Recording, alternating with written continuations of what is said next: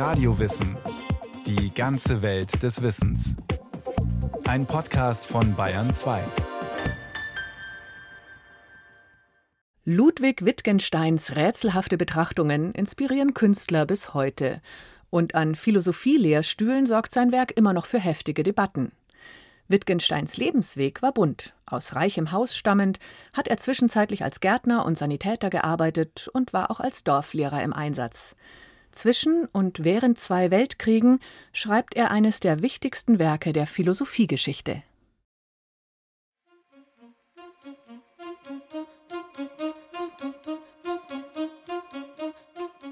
Ein Titel der Münchner Band Jazz Rausch. Ihr Album heißt Dancing Wittgenstein. What we cannot speak about, we must pass over in silence. Wovon man nicht sprechen kann, darüber muss man schweigen. Ludwig Wittgenstein beeinflusst bis heute viele Künstler. Nur wenige Philosophen haben einen ähnlichen Kultstatus. Das liegt an Sätzen wie diesen. Die Welt ist alles, was der Fall ist. Die Grenzen meiner Welt sind die Grenzen meiner Sprache. Der Autor Manfred Geier hat kürzlich eine Biografie über Ludwig Wittgenstein veröffentlicht. Wittgenstein ist für ihn, neben Martin Heidegger, der letzte Philosoph. Der letzte, der den ernsthaften Versuch gemacht hat, die Welt als Ganzes zu denken. Worüber man nicht äh, sprechen kann oder darf, darüber muss man schweigen. Aber gerade in diesem Schweigen zeigt sich ja eigentlich die Bedeutung dessen, worüber geschwiegen wird. Ludwig Wittgenstein kommt am 26. April 1889 in Wien zur Welt. An einem mangelt es ihm nicht: an Geld, sagt Manfred Geier. Der Reichtum kam zustande durch den Selfmade-Mann, sein Vater, der aus sich heraus im Grunde sich zu einer absoluten Führungspersönlichkeit äh, in der gesamten österreichisch-ungarischen Eisenindustrie gemacht hat. Das ist im Grunde vergleichbar mit den Krupps in Deutschland. Der Vater ist Wirtschaftsingenieur, ein Macher. Er hat die Hoffnung, dass seine Söhne in seine Fußstapfen treten. Die Mutter dagegen eher eine Künstlerin, den Künsten zugeneigt, an der Musik interessiert. Sie sorgt dafür, dass im Hause Wittgenstein Konzerte stattfinden, dass über Literatur und Philosophie diskutiert wird. Clara Schumann und Richard Strauss gehören zum Bekanntenkreis.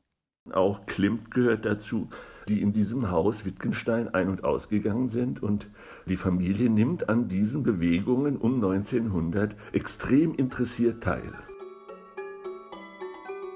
Wittgenstein erlebt so hautnah, wie sich die Kunst um die Jahrhundertwende völlig neu erfindet, wie sie auch auf technische Revolutionen, etwa die des Fliegens, reagiert. Er wird ein Leben lang versuchen, diese zwei Sphären in Einklang zu bringen, die pragmatisch-technische seines Vaters und die ästhetisch-religiöse seiner Mutter, in seinem Leben wie in seinem Werk. Wir werden noch sehen. Auch sein berühmter Satz über das Schweigen beschäftigt sich mit dem Verhältnis dieser beiden Sphären. Zunächst studiert Wittgenstein, vielleicht auch um den Vater zu beruhigen, Ingenieurwissenschaften. Er entwickelt sogar Verbesserungen für einen Flugzeugpropeller und meldet darauf ein Patent an, er ist technisch begabt. Aber er fängt auch an, sich Fragen zu stellen, sagt Manfred Geier. Die Lust an der Philosophie lief am Anfang bei Wittgenstein völlig unabhängig von seiner beruflichen Ausbildung. Also er möchte überhaupt wissen, was ist eine Maschine, wieso funktioniert sie? Und das ist eine Frage, die schon philosophisch ist, weil sie nämlich nicht nur in der Praxis des Technikers selbst beantwortet werden können. Den jungen Ingenieur lassen diese Fragen nicht los. Eines Tages steht er ohne Voranmeldung im Büro des Philosophen Bertrand Russell, schon damals ein bekannter Logiker der Universität Cambridge. Auch wenn Russell erst skeptisch ist, er akzeptiert Wittgenstein als Student. Nicht nur das. Oft diskutieren die beiden bis tief in die Nacht nach den Vorlesungen. In einem Tagebuch hält Wittgenstein seine Gedanken während dieser Zeit fest. An diesen Notizen arbeitet er auch im Ersten Weltkrieg weiter, nach dessen Ende veröffentlicht er sie als Buch, sagt der Bonner Philosoph Albert Neven.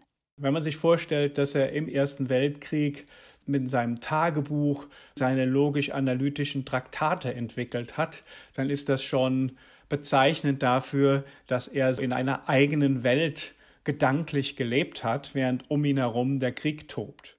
Er ist 33, als diese Notizen erscheinen. Er nennt das ungewöhnliche Werk Tractatus Logico Philosophicus.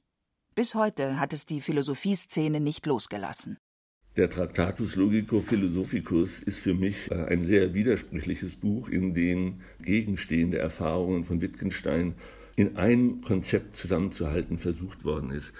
Der Traktatus äh, hat deswegen eine so nachhaltige Wirkung und jeder, der sich auf ihn einlässt und äh, sich von ihm fesseln lässt, spürt, dass äh, Wittgenstein hier etwas zusammenbringt, was normalerweise eben getrennt ist.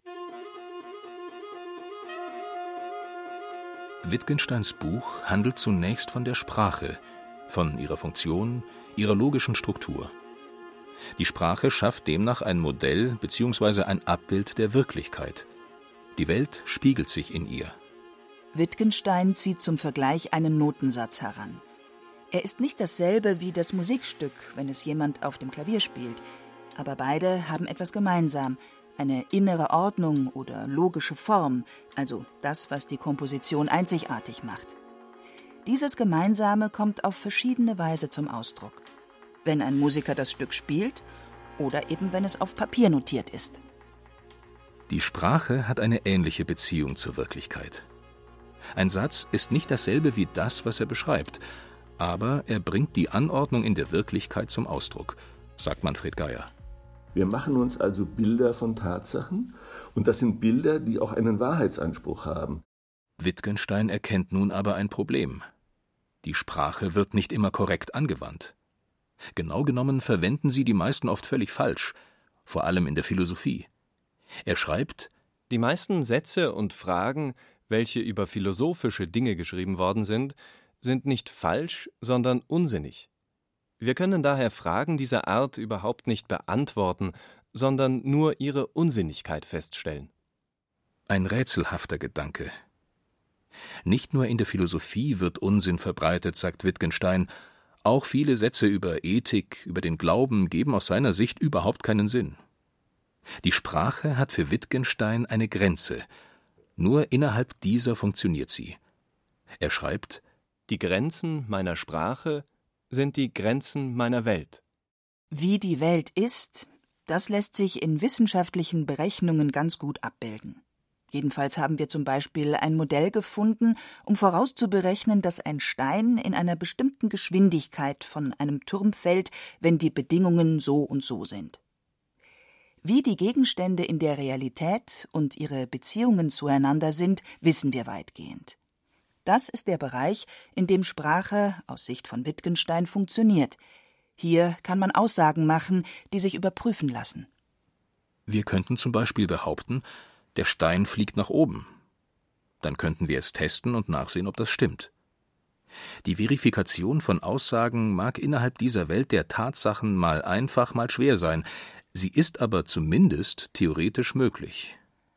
Anders verhält sich das, wenn wir beispielsweise fragen, warum ist es gerade das Gesetz der Schwerkraft, das die Welt zutreffend beschreibt? Warum ist die Welt nicht eine andere? Hier versagt die Sprache aus Wittgensteins Sicht denn hier lassen sich keine Aussagen machen, die überprüfbar wären. Existiert Gott? Ja oder nein? Was ist das Gute an sich? Das alles führt zu keinen verlässlichen Aussagen und daher zu Unsinn. Denn nur das, was in einer Welt von Tatsachen existiert, lässt sich mit der Sprache sinnvoll ausdrücken, meint Wittgenstein. Und so schreibt er seinen berühmten letzten Satz. Wovon man nicht reden kann, Darüber muss man schweigen. What we cannot speak about, we must pass over in silence. Ethik, Philosophie, Ästhetik, Religion, das alles bewegt sich in der Regel jenseits dieser Grenze.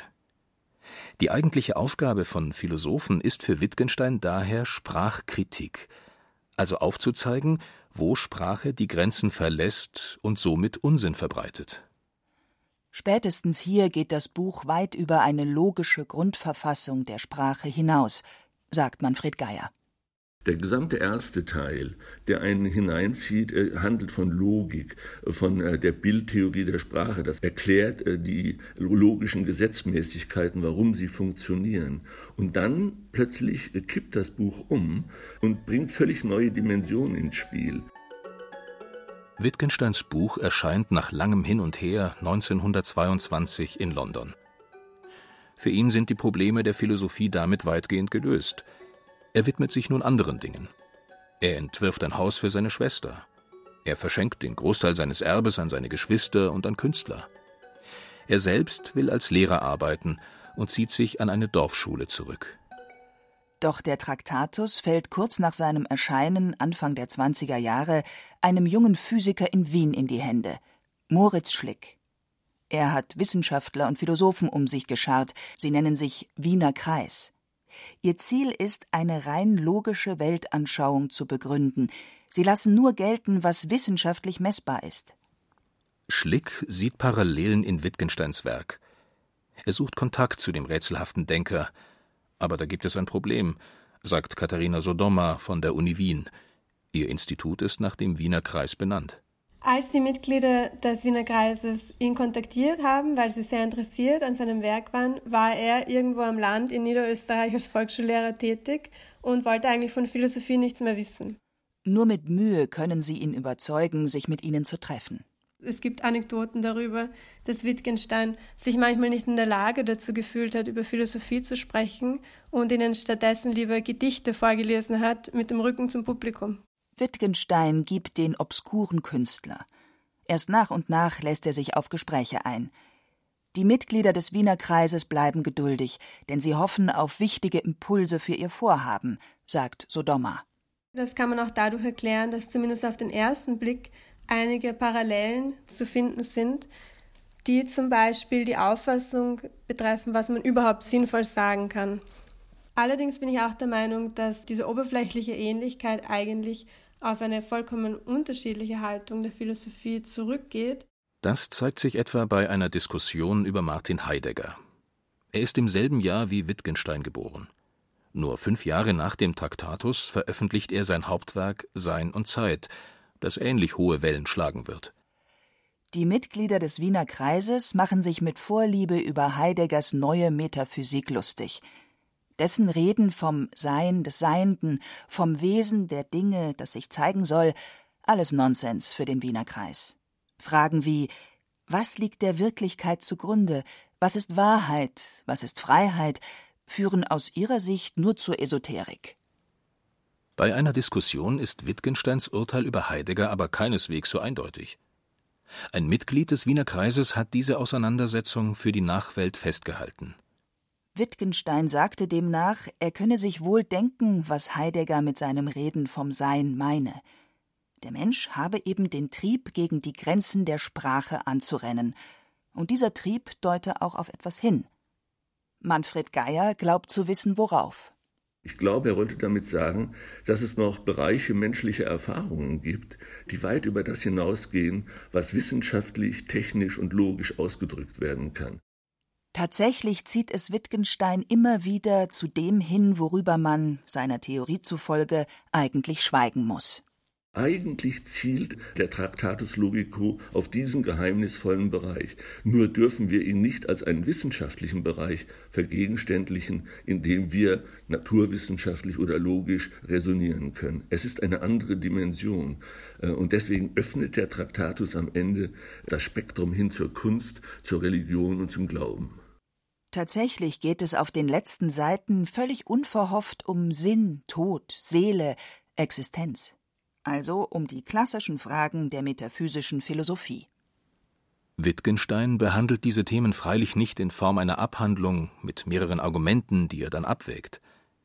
Schließlich bewegt er sich hier hart an der Grenze der Sprache, die er zuvor selbst definiert hat.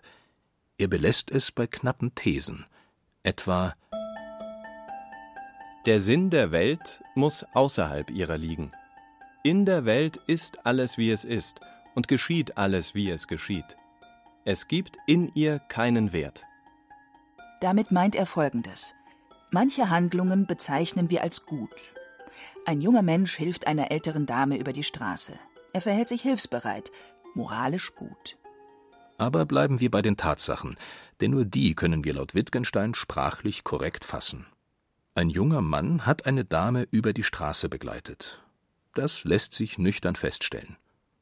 Ob das nun gut war oder nicht, ist eine Perspektive, die wir auf diese Handlung zwar werfen können, es ist aber eine Perspektive von außen. Es ist ein moralisches System, mit dem wir in die Welt hineinblicken, sie ordnen, bewerten. Diese Perspektive selbst lässt sich nicht in den Blick bekommen. Mit Wittgensteins Worten über das moralische System, das Gute an sich, lässt sich nicht reden. Beziehungsweise, wir können das schon versuchen, und das wird ja auch in der Philosophie regelmäßig unternommen, aber mit dem Ergebnis, Unsinn zu reden. Wittgenstein spricht in dieser knappen Art mehrere metaphysische Themen an Tod, Seele, Ewigkeit. Bemerkenswert ist, wie er in wenigen Worten entscheidende Bruchstellen der Metaphysik offenlegt. Er agiert wie ein genialer Zeichner, der mit wenigen Strichen Wesentliches wiedergeben kann. Nur scheint er sich nicht sicher zu sein, inwieweit seine Vorstöße, ja sein gesamtes Werk überhaupt zulässig sind. Ob er sich nicht selbst längst über die Grenze des eigentlich Sagbaren hinausbewegt hat. Im zweitletzten Absatz des Traktatus bringt er seine Selbstzweifel radikal zum Ausdruck. Derjenige, der ihn wirklich verstehe, werde seine Sätze als Unsinn erkennen. Das hat zu einer bizarren Interpretation seines Werks geführt, die bis heute nachhalt, sagt Katharina Sodoma von der Uni Wien. Die des sogenannten Resolute Reading. Also diese Interpretation geht vor allem auf Cora Diamond zurück, Wittgenstein will uns einfach nur zeigen, dass es gar nicht möglich ist, über das Verhältnis von Sprache und Welt zu sprechen, auf sinnvolle Weise, und er zeigt uns das, indem er es versucht. Wittgenstein habe also mit seinem Werk das unausweichliche Scheitern öffentlich vorführen wollen. Diese gewagte These hat nach wie vor viele Anhänger. Andere Interpreten sehen gerade in den knappen metaphysischen Thesen den eigentlichen Wert des Traktatus. Sie führen ins Feld, dass Wittgenstein an anderer Stelle betont, solche Sätze deuteten auf etwas hin, auch wenn die Sprache letztlich versagt. Bis heute gehen die Interpretationen also weit auseinander. Daran ist Wittgenstein nicht ganz unschuldig, denn die Selbstkritik setzt er mit großem Elan fort. Ende der 20er Jahre brechen im Austausch mit dem Wiener Kreis neue Fragen in ihm auf. Er beginnt insbesondere an seiner Theorie der Sprache zu zweifeln.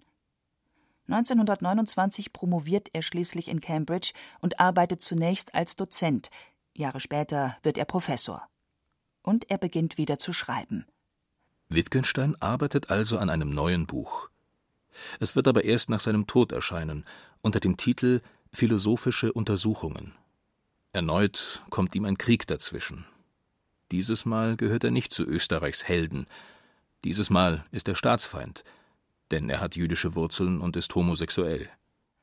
Wittgenstein tut auf seine Art etwas gegen die nationalsozialistischen Verbrecher. Er arbeitet als Sanitäter in englischen Hospitälern.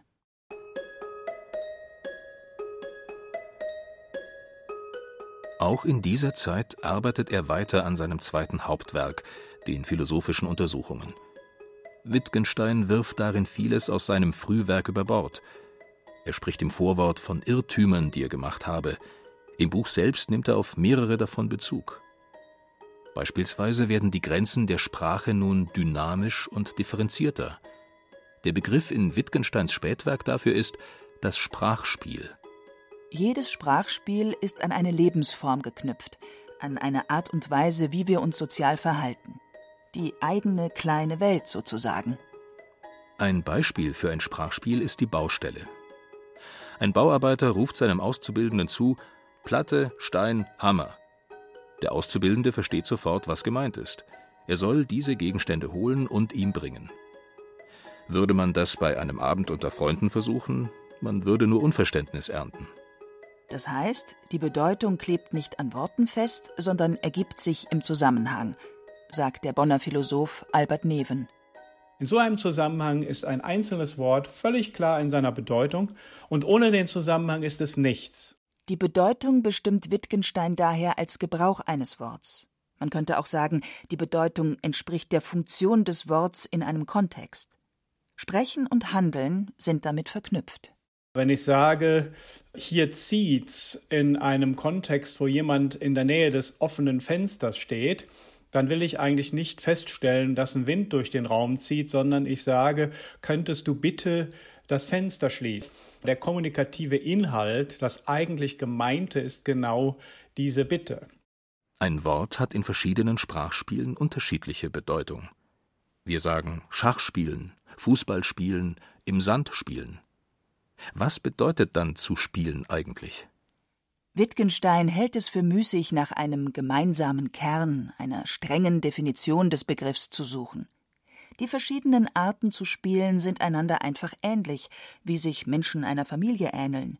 Sie mögen gemeinsame Merkmale haben, mit dem einen Familienmitglied mehr, mit dem anderen weniger, aber einen gemeinsamen Wesenskern, der sich exakt bestimmen lässt, gibt es nicht. Ob es diesen festen Kern in Wittgensteins Werk gibt, das ist bis heute umstritten. Einige sehen einen tiefen Bruch zwischen Früh- und Spätwerk, andere heben die Parallelen hervor. Wittgenstein selbst trägt zur Klärung wenig bei. Im Vorwort zu seinen philosophischen Untersuchungen spricht er zwar von Irrtümern, aber auch davon, dass man das Werk nur auf Basis seiner früheren Texte verstehen könne. Wenige Jahre nach Kriegsende erkrankt Wittgenstein schwer an Krebs, von dem er sich nicht mehr erholt. Er hat ein Werk hinterlassen, das bis heute wie kaum ein anderes die Lehrstühle der Philosophie beschäftigt, aber auch Künstler und andere inspiriert. Martin Geier fasziniert an Wittgenstein aber nicht nur die Komplexität, Dichte und Tiefe seiner Gedanken. Wittgenstein sei ein Mensch voller Humanismus gewesen, der die Grausamkeiten zweier Weltkriege hautnah erleben musste, der für sich trotz vieler Zweifel und Wendungen am Ende einen versöhnlichen Blick auf das Leben gefunden habe. An seinem letzten Abend im April 1951 wollten ihn noch Freunde besuchen, erzählt Manfred Geier. Er gibt in der Nacht, in der er stirbt, äh, der Frau, die ihn betreut, äh, den Auftrag, seinen Freunden zu sagen, wenn sie ihn besuchen kommen, wenn er schon tot sein wird, sagt ihnen, ich habe ein wunderbares Leben geführt. Und äh, dieser Satz ist doch angesichts der Vielfalt und der Komplexität und auch der Widersprüchlichkeit und der ganzen Dramatik seines Lebens extrem berührend. Und wie Wittgenstein dieses Leben geführt hat, um zu diesem Ende zu kommen, das finde ich immer noch sehr berührend. What we cannot speak about, we must pass over in silence. Das war Radio Wissen, ein Podcast von Bayern 2. Autor dieser Folge Fabian Mader. Regie führte Frank Halbach. Es sprachen Hemmer Michel, Christian Baumann und Benedikt Schregle. Technik Susanne Herzig. Redaktion Bernhard Kastner. Wenn Sie keine Folge mehr verpassen wollen, abonnieren Sie Radio Wissen unter bayern2.de slash podcast und überall, wo es Podcasts gibt.